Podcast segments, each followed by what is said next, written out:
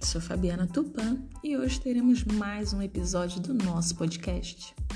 A disciplina dessa vez é a Gestão dos Sistemas e Serviços de Saúde, unidade 2, onde abordaremos planejamento, programação e avaliação em saúde. Com a proposta do seguinte questionamento: Como você avalia o processo de planejamento e monitoramento por meio dos sistemas de informações informatizados existentes? Visto que vivemos em uma cultura de subnotificações e envio de notificação com atraso. Qual a solução para este problema? Vamos iniciar falando o que é planejamento e como planejar. Planejar é a arte de elaborar um plano de um processo de mudança. Compreende um conjunto de conhecimentos práticos e teóricos ordenados de modo a possibilitar interagir com a realidade programar as estratégias e as ações necessárias e tudo mais que seja dela decorrente, no sentido de tornar possível alcançar os objetivos e metas desejados neles pré-estabelecidos.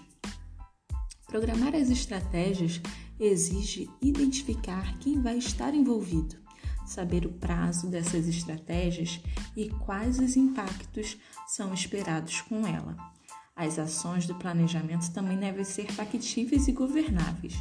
Por isso, não se pode planejar a partir de um afastamento da realidade.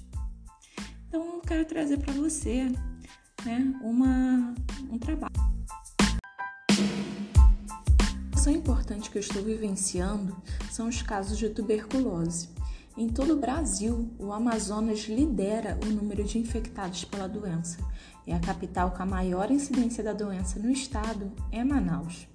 E o distrito de saúde com a maior população com tuberculose é o Distrito Norte.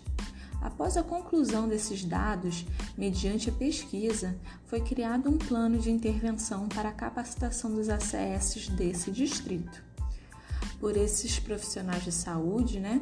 Eles são um elo da comunidade e da unidade de saúde. E a ausência de programas de capacitação para profissionais ACS é algo que compromete a assistência integral, sobretudo no que se refere à prevenção de doenças, promoção à saúde, identificação de situações de risco e a qualidade das visitas domiciliares e a reorganização dos serviços de saúde, possuindo um importante papel de protagonista na articulação entre a atenção primária e a saúde e a comunidade. Por esse motivo, esses profissionais necessitam constantemente ser capacitados para solucionar questionamentos e dúvidas da população.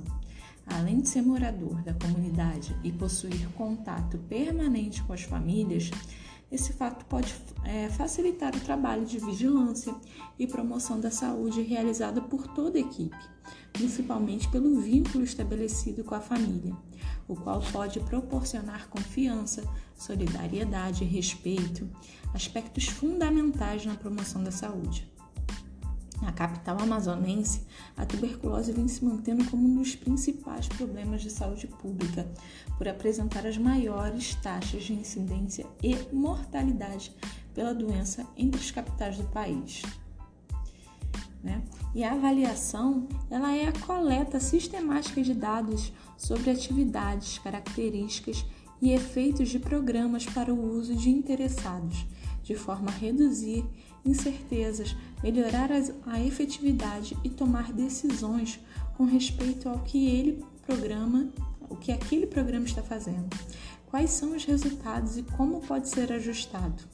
Ao definir a avaliação, traz-se na base de seu conceito características importantes que podem responder às seguintes questões: o que avaliar, para que avaliar, para quem avaliar e quem avalia.